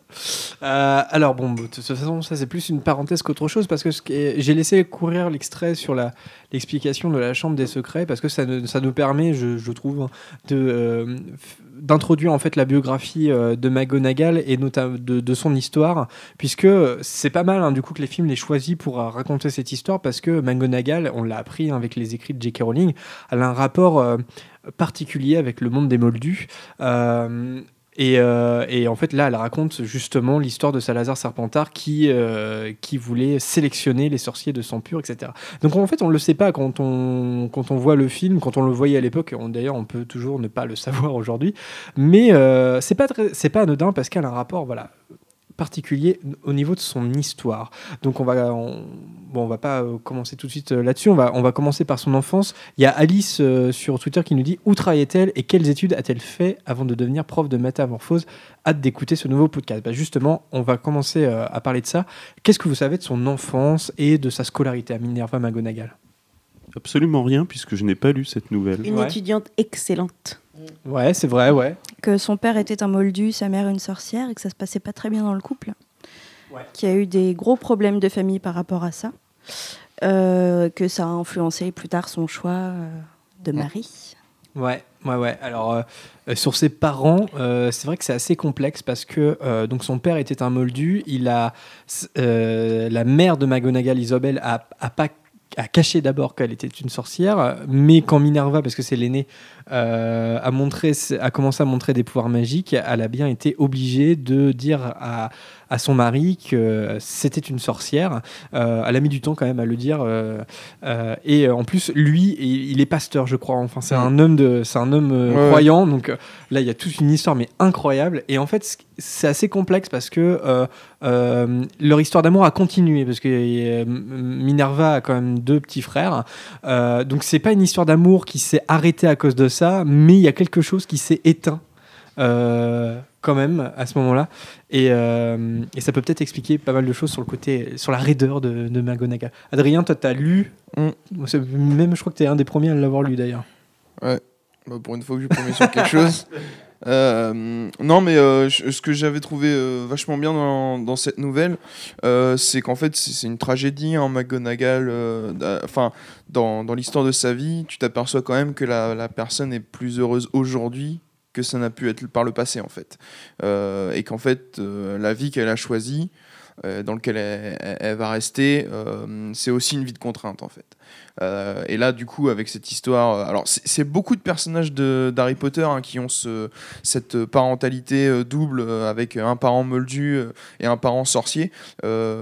McGonagall, alors du coup, c'est un peu loin pour moi, j'ai lu ça l'année dernière, mais si je me souviens bien, oui, c'est ça, c'est que l'histoire d'amour entre ses parents s'éteint et que elle, du coup, alors je sais pas si j'anticipe, non non mais vas-y on peut y aller on peut y aller sur, euh, parce sur que chacun elle va d'amour. tomber aussi amoureuse d'un moldu. Euh, et euh, en fait, euh, à un moment, elle aura le choix euh, de choisir entre sa carrière euh, donc à, à, euh, Ministère- au ministère de la au magie, ministère ouais. de la magie ou de vivre parmi les moldus avec euh, avec cette personne et, euh, et du coup elle préférera sa carrière à ça Euh, et elle retrouvera par la suite un compagnon qui lui est sorcier et qui meurt en fait euh, elle est veuve hein, euh, McGonagall euh, ils habitaient d'ailleurs à, euh, à Préolard, merci. Et, euh, et du coup, euh, on est quand même devant une personne dont les, dont les histoires amoureuses, l'une qui était une passion, hein, ça a été décrit comme ça, hein, une passion euh, réelle entre, entre elle et le Moldu, euh, on n'a pas pu aboutir. Euh, elle s'y. Euh, et ensuite, euh, disons, une vie, une vie tranquille qui s'arrête par la mort de, de- son conjoint. Et en fait, après, euh, elle vit au château. Dans une, dans, une, euh, comment dire, dans une vie quasi monacale, hein, euh, elle a une petite chambre là-bas euh, euh, et elle s'est consacrée pleinement à son métier. Ce qui explique peut-être aussi euh, le côté strict de la personne, puisque euh, quand on ne vit que par ça, euh, il est logique d'être assez, assez carré sur tout, ce qui est fait, puisque c'est la composante principale de ta vie. Voilà. Et, effectivement, comme le soulignait Prune, pour ce qui est du parcours, c'est un parcours exemplaire, c'est-à-dire qu'elle excelle dans quasiment tout ce qu'elle fait. Elle prend part aussi durant la, durant la montée de Voldemort. Euh, et d'ailleurs, je crois qu'elle apprend la- le décès de son, de son amour de jeunesse, le, Oui. le Moldu dont le nom m'échappe, durant cette guerre en fait. Il, Dougal. il est, euh, Dougal, c'est ça. Et il est, un des, il est une des personnes. euh, tu- ah, j'ai. j'ai- Ouais, là on va un petit peu loin. Slow down, Mais- slow down. slow down. bilingue. Pour être bilingue. Non, non, oui, oui, non, mais effectivement, mais parce que l'histoire est assez riche. Vous la connaissez tous ou pas cette histoire? Non, pas toi, du Lucas, tout. non Moi, je connais. euh, T'as pas révisé pour j'ai le pas quiz, lu, mais je- j'ai j'ai révisé un petit peu. Ouais, ouais. Et Vanessa, t'étais au courant ou pas avant l'émission? Et toi, Prune? Ouais, ouais, ouais. Euh, donc, bah, je je suis en train de. effecti- Effectivement, tu as bien raconté, Adrien. Je suis en train de regarder euh, dans le détail, est-ce qu'on aurait oublié euh, des choses? Que c'est un chapeau flou? Euh, Effectivement, c'est un chapeau flou. Euh, bah oui, pas- d'ailleurs, bah, pour, pour Pas son enfance. Flitwick, hein, Elle, vient d'Écosse, hein, déjà, c'est peut-être un truc à rappeler. C'est Ah important oui. parce que quand elle partira euh, à Londres euh, après ses études à Poudlard, euh, elle aura euh, très clairement le mal du pays. hein. Donc euh, c'est une des raisons qui va la pousser à demander un poste à Poudlard parce que euh, l'Écosse lui manque, tout simplement. Euh, elle, est, elle est chapeau flou. Euh, on en avait parlé pour les, sur l'épisode de Défense sais. contre les forces du mal parce qu'elle est chapeau flou comme Fleetwick l'a été. Et c'est un peu en miroir parce que Fleetwick. Je euh, vois pas le rapport avec la défense contre Non, c'était pas plutôt pour Non, c'était sur Serdaigle Serdaigle, il me semble. non, je pense pas. c'est- Non. Ah bon Oh, on en a peut-être parlé plusieurs Pas- fois. hein. euh, ah ouais, bah non, bah je- oui, peut-être ouais, peut-être sur Sardaigne. Enfin, peu importe. Effectivement, parce que On en a parlé. ouais, Fleetwick euh, est chapeau flou parce que le Choixpeau a hésité à l'envoyer à Gryffondor et c'est Mm. l'inverse avec McGonagall qui a failli être envoyé à Serdaigle. Euh, D'ailleurs, ils sont, ils sont de la même génération. Oui, ils sont Oui. connus à l'école avec Chourave aussi. Oui, ça. Exactement. Donc Fleetwick, Chourave et euh, McGonagall est, euh, voilà, étaient à l'école ensemble. Rogue est plus jeune, forcément. Et donc euh, c'est pour ça aussi qu'il est à l'écart en directeur de maison. Comme Euh, toute je suis sa pas vie, sûre que ce soit la raison l'écart. principale. hein. non, mais c'est une des raisons, ouais, effectivement. Euh, c'est sous la conduite de Dumbledore que Minerva apprend à devenir animagus, puisque Ouais. Dumbledore euh, était. Professeur de Prof de métamorphose. Voilà, comme quoi, euh, elle est directrice adjointe, euh, lui directeur. Il y a toujours eu comme ça une espèce de, de, de, de rapport euh, Jedi à Padawan. Adrien Voilà. Et d'ailleurs, C'est pas- c'est euh, grâce à son histoire avec euh, d'histoire d'amour avec euh, ce fameux Moldu Dougal là, euh, qui euh, euh, a- donc je vais y arriver a rapproché énormément Dumbledore et McGonagall parce que c'est quand euh, la mère de McGonagall lui a appris qu'il s'était remarié avec euh, enfin qu'il s'était marié avec une femme euh, qu'elle a craqué elle a beaucoup pleuré Dumbledore l'a consolée il a raconté une partie de sa vie donc très certainement à ses histoires de famille avec Ariana, etc. Et c'est à partir de là qu'ils sont devenus amis et ils Ouais, ont une relation très, très intime. Ouais, je vais vous proposer un extrait tout à l'heure justement pour qu'on parle un peu de la relation McGonagall-Dumbledore. Effectivement, ouais, effectivement. Euh, Il y a Sébastien sur Twitter qui nous demande, pensez, pour revenir à l'animagus, pensez-vous qu'il y a une raison que son animagus soit un chat? Si oui, pourquoi selon vous? C'est une bonne question ça. Parce qu'elle est vieille fille. Ah Non mais c'est Non, mais c'est vrai que l'animagus est hyper important parce que c'est c'est comme la baguette en fait, c'est la- c'est l'animal qui choisit le sorcier. hein. C'est pas le sorcier qui choisit dans- en quel animal il veut être transformé. Euh, donc ça reflète forcément quelque chose de la personnalité euh, de La solitude. Sage, C'est la sage, solitude, solitaire, ouais. On va pas faire de remarques sur la toilette des chats, hein Je pense qu'il y a une, sorte de, de férocité, de sauvagerie aussi dans, McDo- dans McGonagall. Ouais, ouais, ouais. Quand elle se bat, quand même. Elle... De raideur aussi. Mm. Ouais, c'est une excellente question, Sébastien. Bravo. Euh, c'est une question, faudrait. Je sais pas si J.K. Rowling on lui a déjà posé, par exemple, euh, de personnages animagus. Aurait, c'est même sur les maraudeurs, hein, il y a tout un truc comme ça. euh, euh, ouais, c'est intéressant. Euh, je- donc je regarde un peu sur le, effectivement dans la deuxième partie euh, après Poudlard en fait de McGonagall. Euh, donc effectivement donc elle rencontre Dougal McGregor euh, quand elle décide de passer un dernier été chez elle puisqu'elle a un poste à Londres hein, au ministère de la magie puisqu'elle décide de travailler pour le ministère de la magie. Et, et en fait, elle accepte une première demande de Dougal. Je sais plus si tu l'as dit, Adrien, mais Dougal, euh, Dougal McGregor, il lui demande, il la demande en mariage, tout simplement, et elle accepte. Et c'est le lendemain où, euh, où en fait, elle va voir très tôt Dougal et en fait, elle lui dit qu'elle a changé d'avis. Trois jours plus tard, elle part à Londres. Euh, et justement parce qu'elle ne veut pas reproduire le, schéma, euh, le même schéma que ses parents. Euh, là, niveau fanfic, il y a des trucs à faire, les amis. hein. Voilà. Je pense que ça a déjà été fait. Et après, donc, elle va à Londres. c'est une employée modèle. Voilà. Et, euh, et donc, son futur mari, c'est, je sais pas si on l'a dit, mais c'était son chef de service en fait. Et il Il s'appelle a un nom à couper au couteau. Oui. Elphiston Urquhart. Elphiston. Elphiston Urquhart. Répétez tous ensemble. Elphiston Urquhart. Urquhart. C'est pour le quiz. ça. Euh, euh, et euh, mais voilà, donc elle a le mal du pays, elle veut retourner en Écosse et puis elle pense aussi à Dougal. hein. Forcément, c'est l'amour de raté, l'amour raté de sa vie. Et donc c'est à ce moment-là qu'elle envoie un, un hibou à Dumbledore pour lui demander s'il a un poste qui se libère. Et je pense que c'est le moment en fait où lui devient il devient directeur et donc le poste de métamorphose euh, devient vacant. Voilà. Et donc elle prend sa place. Il y a Alfred Longhini sur Twitter qui nous demande euh, comment pensez-vous qu'elle a trouvé le retourneur de temps? Euh, elle explique qu'elle a envoyé des lettres au ministère, qu'elle s'est arrangée avec le ministère en, voilà, en, appuyant bien sur le fait qu'Hermione est une élève modèle et qu'elle ne s'en servira que pour les cours. Et du coup, le département des mystères lui laisse, euh, voilà, euh, lui accorde l'utilisation d'un retourneur de temps. Ouais, ça on l'apprend de la bouche d'Hermione, hein, si je me souviens bien, à la fin du prisonnier d'Azkaban. Et justement, euh, je pose cette question à ce moment-là parce que c'est lié aussi au fait qu'elle ait eu une carrière en fait ministérielle. Je pense qu'elle a des avantages un peu comme ça. Oui, elle a dû, av- elle a dû avoir des contacts. oui. Ouais, ouais, ouais, carrément. En parlant de, de son emploi au ministère, elle n'était pas au département de la justice magique? Euh, oui, c'est ça, je crois. hein. Donc, Euh, euh, qui appuie encore le fait qu'elle soit juste et. euh, Ouais, ouais, ouais. Non, non, c'est ça, c'est ça. Je l'ai pas noté, mais oui, non, c'est sûr que c'est ça. Par contre, je me souviens plus la promotion qu'on lui propose parce qu'elle part au moment où on lui, on, on- on lui propose une promotion. J'avoue que je ne sais plus quel poste on lui, on lui propose. Je ne sais pas non plus. Mais voilà. Mais en, en tout cas, euh, voilà, elle fait clairement le choix de revenir à, à Poudlard. Et, euh, eh bien, c'est le moment où je vous propose un autre extrait justement euh, pour continuer ce que tu avais commencé, Vanessa. Et donc cette relation entre McGonagall et Dumbledore qui me semble assez intéressante. Et il y a un passage dans cette nouvelle Pottermore qui, voilà, tu, tu l'as évoqué tout à l'heure.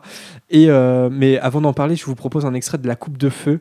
Euh, le moment où Harry a été sélectionné hein, par la Coupe de Feu, euh, mais McGonagall, après coup, tente de convaincre Dumbledore d'annuler son inscription. C'est une scène qui n'est que dans les films et qui est intéressante justement d'un point de vue, euh, euh, bah voilà, pour discuter de, de la nouvelle de Pottermore. Je vous mets ça. Ça ne peut pas continuer, Albus. D'abord la marque des ténèbres, maintenant ceci. Que suggérez-vous, Minerva? Mettez-y un terme. Ne laissez pas Potter concourir. Vous avez entendu Barty, les règles sont claires. Ah, au diable Barty et son règlement. Et depuis quand vous pliez-vous au désir du ministère? Monsieur le directeur, moi aussi, j'ai du mal à croire à une pure coïncidence. Quoi qu'il en soit, si nous devons découvrir ce que ces événements signifient, peut-être faudrait-il, pour le moment, laisser les choses se dérouler. Ne rien faire? Se servir de lui comme appât Bah, avez-vous... Potter est un garçon, pas un morceau de viande. Je suis d'accord avec Severus. Alastor, euh, veillez sur Harry, voulez-vous? Je peux faire ça. Sans qu'il s'en doute, bien sûr. Il doit être déjà suffisamment inquiet en sachant ce qui l'attend. D'ailleurs, nous le sommes tous.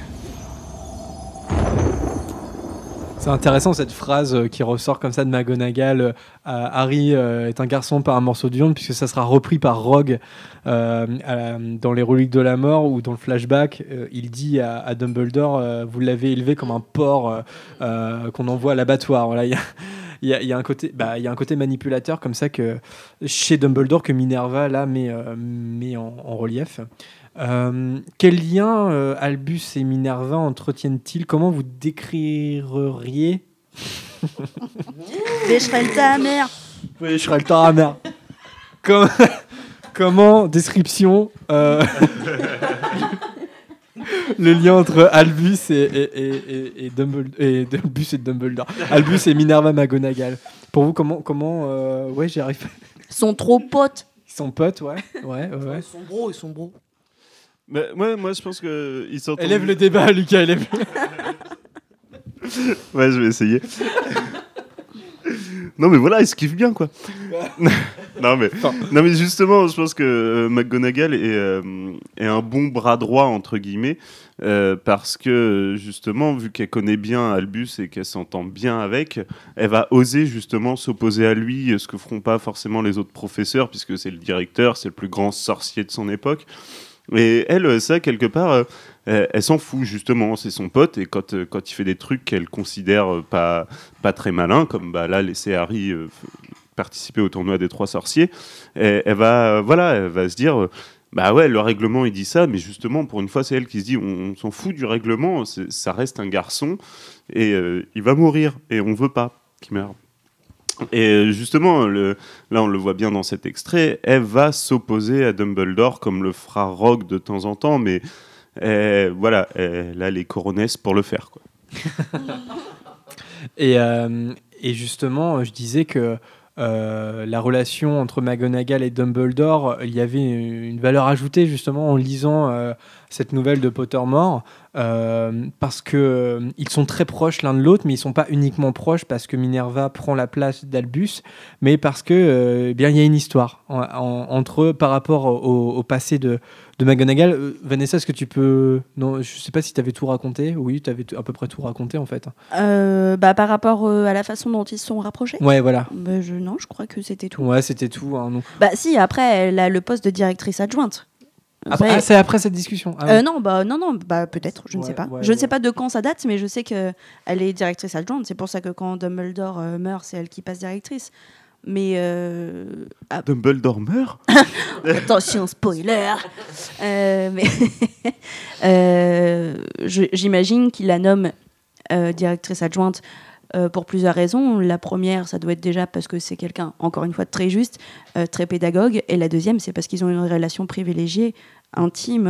ils, ils se parlent énormément, ils connaissent la vie. Euh, de chacun, enfin euh, chacun d'entre eux Mm. connaît la vie de l'autre. Euh, après, je pense qu'ils s'entendent extrêmement bien et que c'est pour ça aussi justement qu'elle se permet de, Ouais. de se dresser contre lui de temps en temps quand elle pense qu'il ne fait pas bien son travail de directeur. Mm. Et je pense que c'est pour ça aussi que Dumbledore l'accepte et qu'il il l'écoute, même si après il fait pas forcément ce qu'elle dit.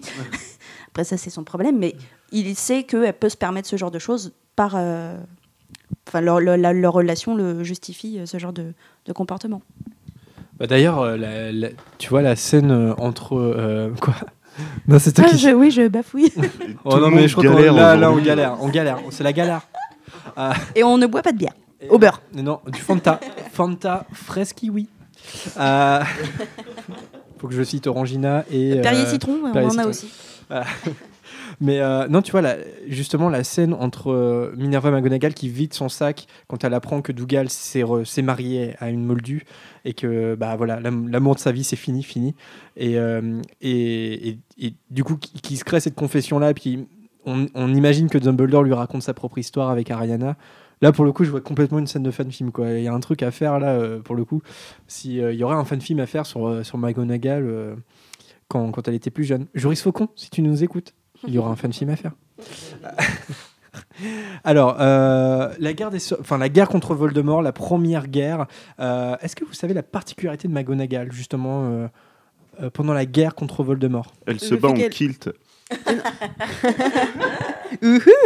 Elle fait pas partie de l'ordre du Phénix à ce Euh, non, elle fait pas partie de l'ordre du Phénix, Voilà. mais elle prend part euh, quand même. Euh, je crois Elle, qu'elle. ah, elle euh, espionne. C'est ça, elle espionne sous forme de chat. euh, et elle va donner mais- des informations. mais pour le compte du ministère, et ça c'est intéressant quand même, c'est-à-dire que euh, parce que le ministère de la magie considère euh, l'ordre du Phénix comme des, C'est comme des, des- re- des, des renégats. Voilà, voilà, comme des bandits. euh, alors c'est voilà. Et donc là, c'est intéressant parce que euh, dans l'histoire, dans, dans- dans l'histoire qu'on connaît, qu'on a lu, qu'on a vu, euh, eh bien, c'est McGonagall, McGonagall fait partie de l'ordre du Mais ça n'a pas été le cas dans, en tout cas dans la première guerre.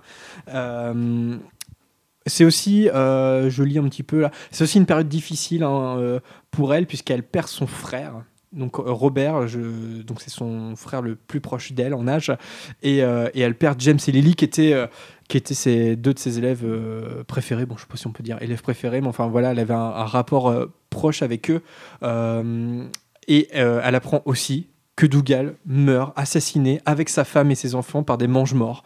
Euh, donc vous voyez, donc c'est vraiment traumatisant hein, quand même. C'est-à-dire qu'on s'en et il n'y a pas une ligne hein, dans le bouquin qui raconte cette histoire-là. Et là, ça, donne tout de suite de l'épaisseur au personnage. hein. C'est-à-dire que dans cette dans la guerre contre Voldemort, euh, bah voilà, elle perd, euh, elle, perd beaucoup beaucoup de monde. Mais eh bien, elle, elle retrouve son amour, cette personne, son, son ancien chef euh, de service à Londres. Cette fois-ci, il la convainc voilà, de, de, qu'ils se marient ensemble. Euh, il lui propose une première fois euh, au salon de thé de Madame Pied-Dodu. Voilà, ça fait un petit lien avec Lord du Phénix. Et euh, elle refuse. Et puis, en fait, elle, elle accepte quand ils se font une balade euh, autour du lac Noir. Voilà, ils se baladent. Et là, il lui redemande. Et puis, elle accepte. Le lac noir. Le lac Le noir, Lucas. Le lac noir, ouais. Ah. Euh, le mariage se révèle heureux, euh, mais ils n'ont pas d'enfants. Par contre, elle a des, elle a des, des neveux et des nièces, hein, euh, parce que ses deux frères, Malcolm et Robert, ont eu des enfants. Voilà, donc ils viennent la ren- euh, rendre visite de temps en temps. Euh, et Elphinstone meurt, alors euh, trois ans plus tard, trois ans après leur mariage. Donc elle perd trois ans après son nouveau mari. Vous savez comment il meurt ou pas? Euh, oui, Ah, il est il est mordu. mordu par une tarentula, machin. Ouais, il s'est fait, il se fait mordre. Par une tentacula véné- vénémeuse. Voilà. Voilà. voilà. Et, euh, et donc les funérailles de d'Elphinstone, euh, voilà. euh, et puis elle, elle retourne à Poudlard, enfin elle retourne dans sa chambre austère, comme tu disais Adrien, ce qui explique un peu voilà, ce côté où elle fait partie des murs de Poudlard hein, quasiment. Elle incarne à elle-même le règlement de l'école. Voilà, donc euh, pour cette histoire, donc je sais pas, dites-nous si vous la connaissiez ou si vous l'avez appris par nous. Euh, je, elle est disponible sur Pottermore, hein, tout simplement. Donc euh, voilà. lisez-la parce que ça fait vraiment partie Dans de. le recueil euh, héroïsme. Ah ouais, alors je- dangereux. Ouais, dans un des, Mmh. dans un Dans des un des recueils, trois ouais. recueils, et euh, c'est dans héroïsme. Ouais. Et pour le coup, c'est vraiment une nouvelle qui apporte quelque chose, quoi. C'est c'est pas juste du, du, de la fanatitude. Bah, c'est euh, l'une des meilleures hein, sur. euh, Mais enfin, ils, parce ils que pour- existent en format papier, c'est. Ouais. Euh, oui. En Oui. anglais. En anglais, oui. En anglais. Sinon, nous, c'est numérique. Mais ça coûte pas Mm. cher. hein. Ouais, ça ça coûte 3, 3 euros le volume. Ouais. Donc, euh, tu vois. Ouais, mais j'aime le papier, moi. Non, non, mais euh, et, et, euh, enfin, juste si on peut revenir euh, vite fait. Ouais, vas-y. Ce qui est très intéressant en fait avec celle de celle de, de McGonagall dans, dans Pottermore, c'est que pour le coup c'est un personnage qui, si on le connaît bien au travers des événements euh, qu'on a, on a très très peu d'informations sur son passé. Donc il y a une réelle découverte quand on a la nouvelle de, euh, de ce qui s'est passé pour McGonagall et du coup il y a, y, a, y a, je crois même de la part de J.K. Rowling euh, beaucoup plus de, de, de liberté et de marge de manœuvre avec ce personnage-là que ça n'a pu être le cas avec Rémus Lupin où on sait aussi, il, a- il racontait aussi comment il était devenu loup-garou, tout ça. Donc on a, on a euh, des, des, des indices, voilà, tout à fait. Euh, que là, euh, on est vraiment dans, dans, dans de l'inédit et, euh, et du coup, elle, y est allée à fond dans le, le destin tragique d'un de ses personnages préférés. Euh, puisque elle le dit aussi, je crois, dans, Mm. dans cette nouvelle que McGonagall, c'est un des personnages qu'elle aime beaucoup, qu'elle a beaucoup aimé écrire en tout cas. Ouais, ouais, ouais. Et puis, euh, ça montre encore une fois ce qu'on ce qu'on avait évoqué dans l'épisode de la famille Black. C'est tout l'univers qu'elle a créé. euh, Il y, a, y a un pourcentage assez réduit de ce, que, de ce qui se retrouve dans les bouquins, en fait. Et c'est là où Pottermore euh, a de la pertinence quand elle, quand elle développe voilà, cet univers-là, ce qui nous permet, par exemple, d'avoir le- l'arbre généalogique des Blacks, par exemple. Et, euh, et c'est pour ça que c'est pas terminé et qu'on on continue d'apprendre plein de trucs. Et puis. euh, Eh bah, on n'a pas fini. bah surtout avec les animaux fantastiques, tu vois, moi une nouvelle que j'avais adorée aussi, c'était euh, c'est celle sur la création de l'école Ilvermorny. Je sais pas si vous l'avez lu, mais pareil, c'est un un conte, c'est J.K. Rowling, c'est- la patte de J.K. Rowling. Et en plus l'école, on l'a même pas vu dans, dans le film, quoi. Donc euh, c'est dire la richesse de son univers et, euh, et elle a pas fini de bah voilà hein, de, de nous proposer du contenu là-dessus. hein. Enfin, en tout cas, j'espère. Euh, allez, je vous propose un dernier extrait euh, avant, avant le quiz de Bertie Crochu. Euh, c'est juste parce que voilà, c'est la scène badass de McGonagall dans les reliques de la mort partie 2. Allez, on la met pour le plaisir. Alors si j'ai bien compris le professeur, vous nous autorisez vraiment à faire ça? Oui, c'est exact, long du pas. À le faire sauter Boum Boum Génial Mais comment on va s'y prendre? Vous devriez en discuter avec Monsieur Finnegan. Si je ne m'abuse, il a un penchant très prononcé pour la pyrotechnie. Moi, je vais l'exploser. À la bonne heure. Sauvez-vous, sauvez-vous. Vous êtes consciente, bien sûr, qu'on peut repousser vous savez qui indéfiniment. Ça ne veut pas dire que nous ne pouvons pas le retarder. Et son nom est Voldemort. Filius, autant que vous l'appeliez ainsi, il va essayer de vous tuer de toute façon. Pierre Totum Locomotor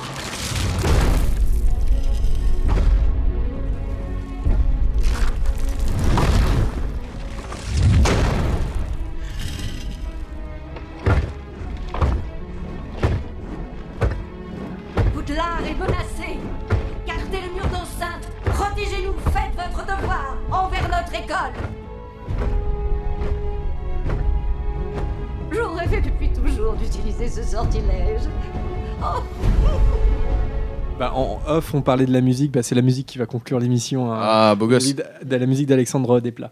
Euh, bon, allez, juste pour finir, la, la même question en fait que sur le que sur l'épisode d'Agrid. Poudlard peut-il se passer de McGonagall?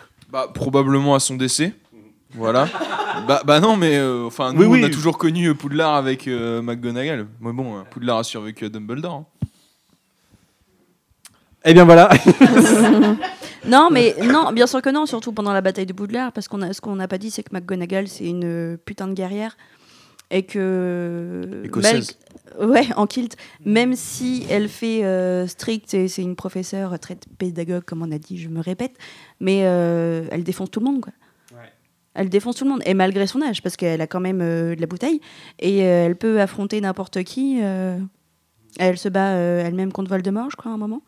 Et bah, elle n'arrive Oui, pas à la tuer. quoi. avec Kingsley et une troisième personne qui m'échappe. Mais il- il- elle prend duel Voldemort à la toute fin. Ouais. C'est pas dans les films, hein, naturellement. Elle est trop badass. Ouais. Ah non, mais elle est, elle est ultra badass. Et en fait, euh, tout à l'heure, ça m'est revenu pendant l'émission, pendant qu'on en parlait.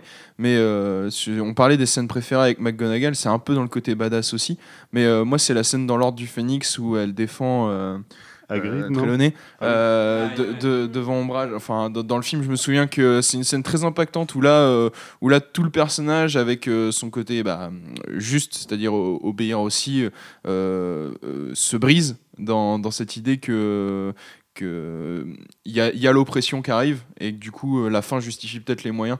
D'où le d'où euh, le fait voilà de faire partie de l'ordre du phénix tout ça où euh, à un moment on a essayé avec la solution normale on va essayer avec la solution un peu renégade Ouais, c'est ça. Et puis c'est intéressant justement sur ce qu'on disait sur le fait qu'elle qu'elle n'était ah, n'était pas dans l'ordre du Phénix à la première guerre. Et là, très clairement, euh, le ministère, c'est plus ce que c'était en fait. Il y, a- il y a un truc comme ça. Où, où- et puis c'est une scène ouais, où on voit toute son humanité, toute sa.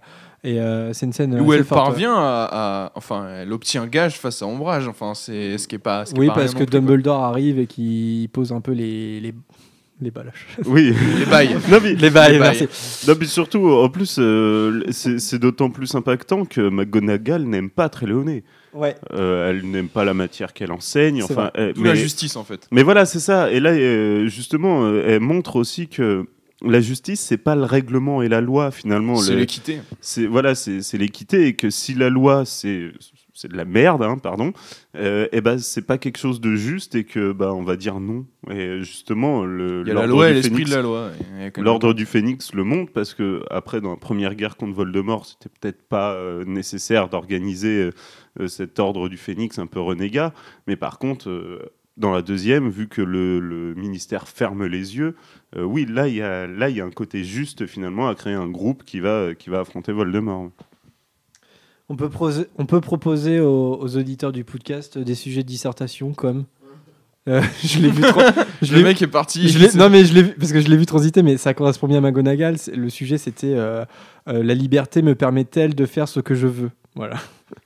Vous avez 4 heures, tous. Vous avez 4 heures? On vous chronomètre. Mais en tout cas, McGonagall répond pas à la question, mais elle pose la question. Voilà. Euh, donc c'est c'est intéressant. Eh bien écoutez, dites-nous hein, si euh, vous avez des commentaires hein, sur euh, McGonagall, des choses qu'on n'aurait pas évoquées. Euh, encore une fois, c'est une simple émission sur elle, évidemment. On n'est pas euh, la page euh, Wikipédia hein, de McGonagall. Donc n'hésitez pas à nous faire des remarques. Euh, il est grandement l'heure du quiz de Bertie Crochu. Je sens euh, des sueurs perlées sur les visages. tu devrais arrêter la tension dramatique, c'est pas ton truc. Quoi Euh, Moi, je, ra- je, je rajouterai un peu de déplat, tu vas voir, ça va passer. Allez, c'est parti. Vous voulez quelque chose, les enfants? Non, merci. Alors, le quiz de Bertie Crochu, qui a les... euh, vous avez les points ou pas? Ouais. Vanessa, tu les as? Alors, Oui. vas-y, petit récapitulatif. Alors en première place toujours et encore Lucas avec 46 points. Euh, Moi-même avec 40 points, Prune avec 31 points, Camille avec 20 points, Adrien avec 18 points, Margot avec 16 points, Médéric avec 11 points, Harold 9 points et Alice 5 points. Ok, alors le quiz de Bertie Crochu, donc trois tours pour les chroniqueurs. S'ils répondent bon, c'est un point, et s'ils répondent faux, c'est un dragé. Voilà, tout simplement. Et il y a trois tours. Normalement, j'essaie de faire des questions un peu croissantes. Prune, tu ne regardes pas sur mon écran? On est d'accord? C'est trop loin? Ok. Lui fais pas confiance. Enlève tes lunettes. non, je suis plaisante. Ah, Alors, première question, Prune. De quelle maison McGonagall est-elle la directrice? Gryffindor Oui. Right. Euh, Adrien, quel est l'animagus de McGonagall? Un chat. Une Le chatte, ch- je ne sais pas. euh, non, mais. c'est genré, voilà. C'est un animal de type euh, félin Margot. Quelle matière McGonagall enseigne-t-elle à Poudlard? Ah, la métamorphose. La métamorphose, ouais. C'est pour se mettre en jambe un peu, hein, vous voyez bien. hein. Quelle proté- euh, Lucas, quelle protection McGonagall apporte-t-elle pour garder la pierre philosophale? Quelle étape hein, crée-t-elle hein, pour garder la pierre philosophale? L'échiquier géant. Ouais, très bien. Et Vanessa, euh, de quelle nation du Royaume-Uni McGonagall vient-elle? L'Écosse. L'Écosse. Bonne réponse. Alors, deuxième tour. Normalement, ça se corse un petit peu, mais bon, voilà. Euh, Prune, dans quel tome? Oh non, j'aime pas ça. Si, si. Alors là, en plus, voilà, il faut. Ne réponds pas tout de suite, réfléchis un petit peu. Dans quel. elle, est, elle est déjà plus là.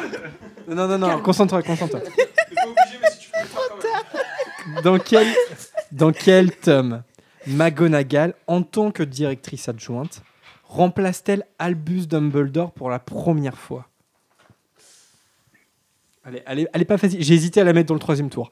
Dans quel tome McGonagall, en tant que directrice adjointe, remplace-t-elle Albus Dumbledore pour la première fois? C'est un moment où Albus Dumbledore n'est plus là et elle doit le remplacer en tant que directrice. C'est dans quel tome la première fois qu'elle fait ça? Réfléchis. Non, mais du coup, c'est pas. Non, ouais, t'as t'as une idée ou pas? Dans le deuxième tome Dans le deuxième tome, pourquoi T'as dit ça complètement au hasard Non. Pourquoi alors Bah, parce que j'ai triché, on me l'a dit. Ah non. Non, ouais. Alors, pas de tricherie hein, au troisième tour. Non, alors effectivement, c'est dans le deuxième tome. Pourquoi Margot, c'est toi qui as soufflé C'est nous deux, c'est quand euh, Dumbledore. euh, Dumbledore n'est plus capable d'assurer la sécurité. Voilà. Voilà, pendant euh, le basilic. Alors, euh, Adrien.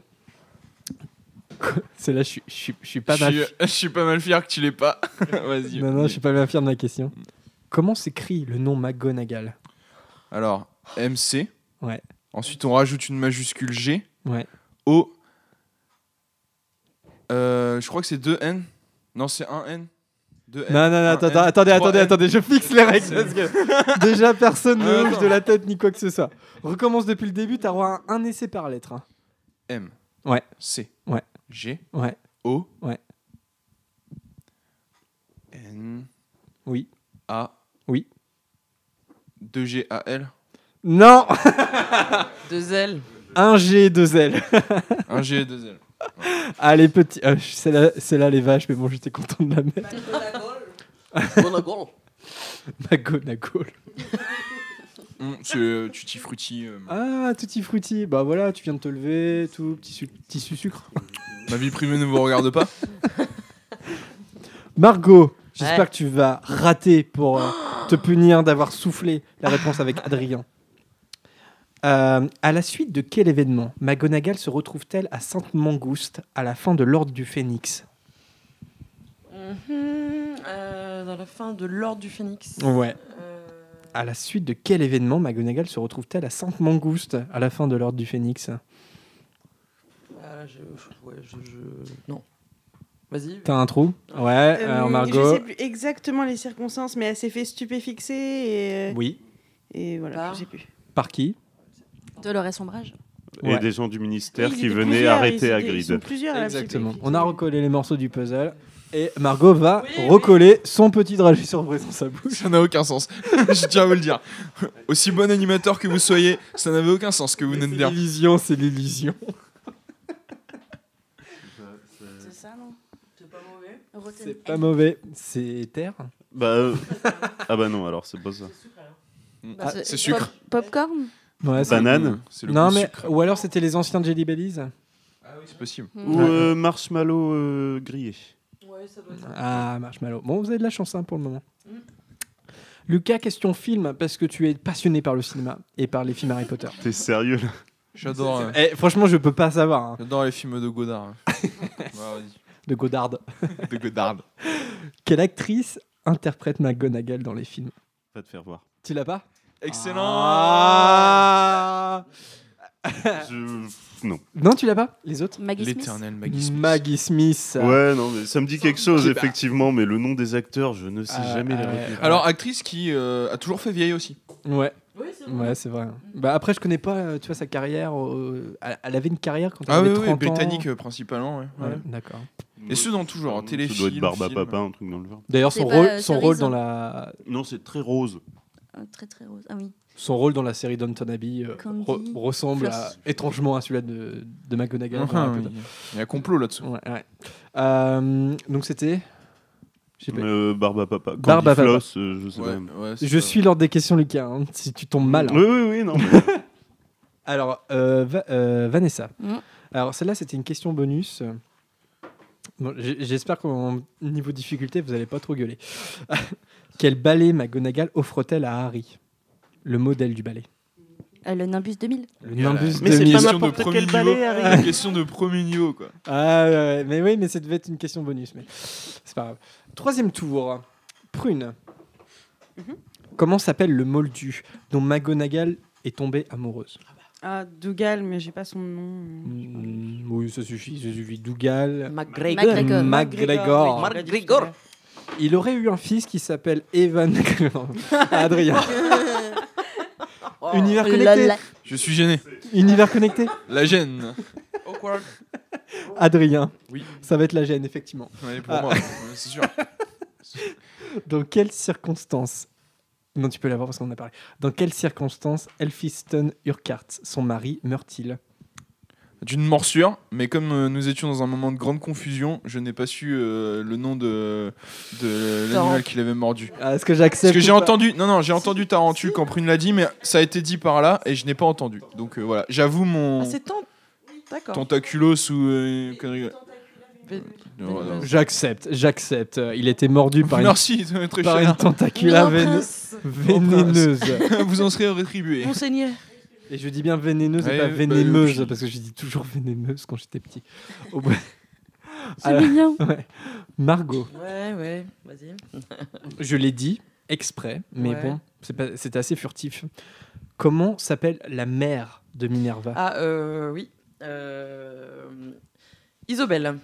Isobel. Isabella, les yeux bleus. Ah, je m'en les je yeux l'attendais. bleus, Je Isabella. l'attendais. Et vous n'avez pas c'est l'image. pour ça, cette mais question, ouais. C'était collector parce qu'avec le casque sur les oreilles, euh, l'horreur. Bravo Margot, oui, je l'ai dit. Non, tu, tu l'as pas entendu Ouais, ouais, je l'ai dit. J'ai fait exprès de le dire. Question cinéma pour le je déconne. Où McGonagall et Elphiston habitaient-ils durant leurs années de mariage? Euh, Préolard. À Préolard. Bonne question. Ça, ça passe. Bonne, Bonne réponse. question. Bonne réponse. Euh, bonne- C'était une bonne question, oui. Ah, merci de Tu peux te lancer des fleurs, Jérémy, mais oui, C'est c'était une qu'on bonne peut te question. féliciter, c'était une bonne question. C'est- Ça va que le podcast qu'on a enregistré derrière n'est tout petit. C'est c'est- c'est ça qui est bien. hein. Ah ouais. Euh, allez, Vanessa. Vanessa, pardon. Ouais. Qui est le cavalier de Minerva McGonagall au bal de Noël? Ah, vous en bousse un Ah. point celle-là. hein. Moi, Euh, je sais. alors attends. Euh. C'est un rapport avec l'échiquier. Euh, Le cavalier de McGonagall.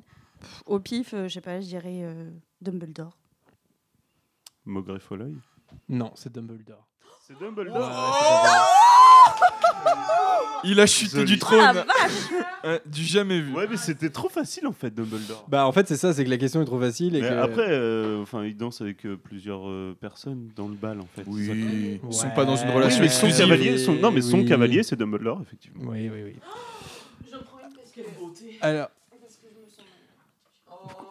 Pourquoi? Qu'est-ce qu'il y a? Mais La justice, Prune, c'est pas on eh, grave. et Prune voilà. se sent mal d'avoir triché. Donc Une action de prune qui rend hommage à la justice de Minerva Ah, McGonagall. Voilà. Exactement. Alors, euh, Vanessa, t'as compté les points ou pas Oui. Alors, vas-y. euh, Alors, donc on a Lucas toujours en première place avec 48 points. Moi ensuite avec 43 points. Prune avec 34 points. Camille et Adrien sont maintenant à égalité avec 20 points.